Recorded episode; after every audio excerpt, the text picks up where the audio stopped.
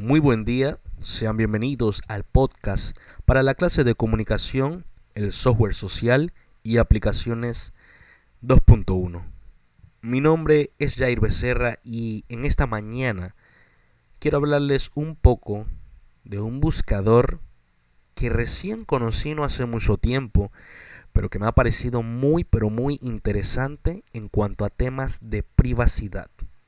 Sí, les estoy hablando de DuckDuckGo, una aplicación que tiene un logo de un patito. Quizás algunos la hayan visto, la gran mayoría quizás no, o tampoco nunca lo hayan utilizado.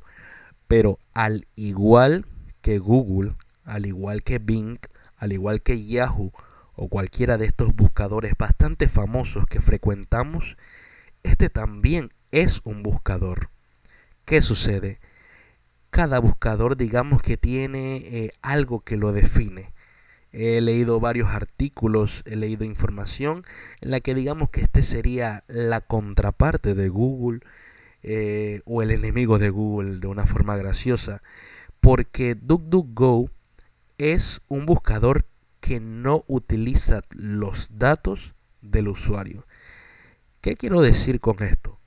Los buscadores como Google son expertos utilizando la información que nosotros le proporcionamos a ellos para adecuar el sistema o la web según nuestros gustos, según las cosas que busquemos, la información que frecuentemos y todo lo que hagamos. En cierto modo hay un monitoreo constante de todo lo que hagamos para poder modificar todo esto, digamos que a nuestro beneficio.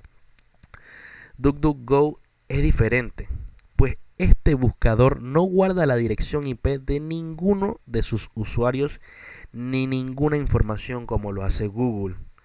Esto quiere decir que no va a haber ningún tipo de, de recolección de datos. O sea que de una u otra forma es mucho más seguro utilizar DuckDuckGo que utilizar Google. Porque al no recolectar nuestros datos, nos permite tener una búsqueda limpia, una búsqueda transparente, donde no se filtra ningún tipo de datos ni se personaliza la web. Yo soy una persona que, que no es que sea famoso ni nada por el estilo, pero siempre he considerado que las cosas privadas son privadas, ya sean contraseñas, ya sean correos electrónicos o cualquier tipo de información valiosa. Pero no sé si les pasa lo mismo que en algún momento, como me ha pasado a mí, hemos utilizado aplicaciones de Google, las cuales de una u otra forma están enlazadas. Entonces, al estar enlazadas, cada una tiene información que nosotros le hayamos proporcionado a la otra. Les pondría un ejemplo fácil. Podría ser ya sea eh, información del correo que te aparezca luego en el buscador de Google, eh, que también tenga que estar en, las en tu Google Fotos, que esté en la nube, etcétera, etcétera, ya sea YouTube también.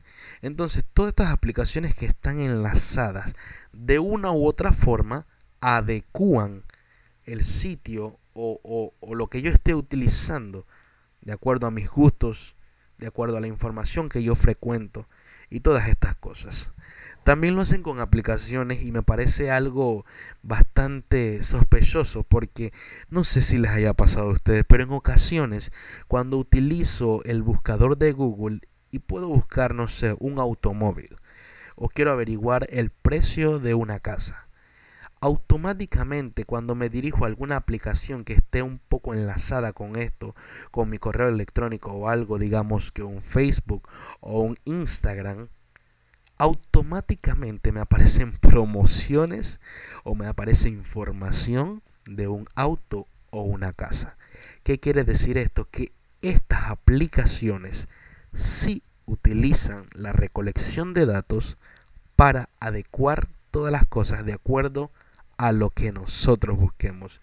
DuckDuckGo es todo lo contrario. Entonces es una alternativa diferente, es una alternativa muy buena para todas aquellas personas que quieren mantener sus cosas privadas y no arriesgarse o pensar de que al utilizar otro buscador su información ya no sea tan privada.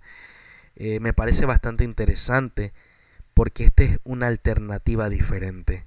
He leído muchos artículos y muchas cosas de la gente, comentarios, donde dicen me parece mejor DuckDuckGo porque es eh, lo contrario a Google y respeta la privacidad de la persona, respeta mucho eh, eh, en cuanto al tema de la información que nosotros le proporcionamos, no personaliza ningún poco la aplicación o el sitio.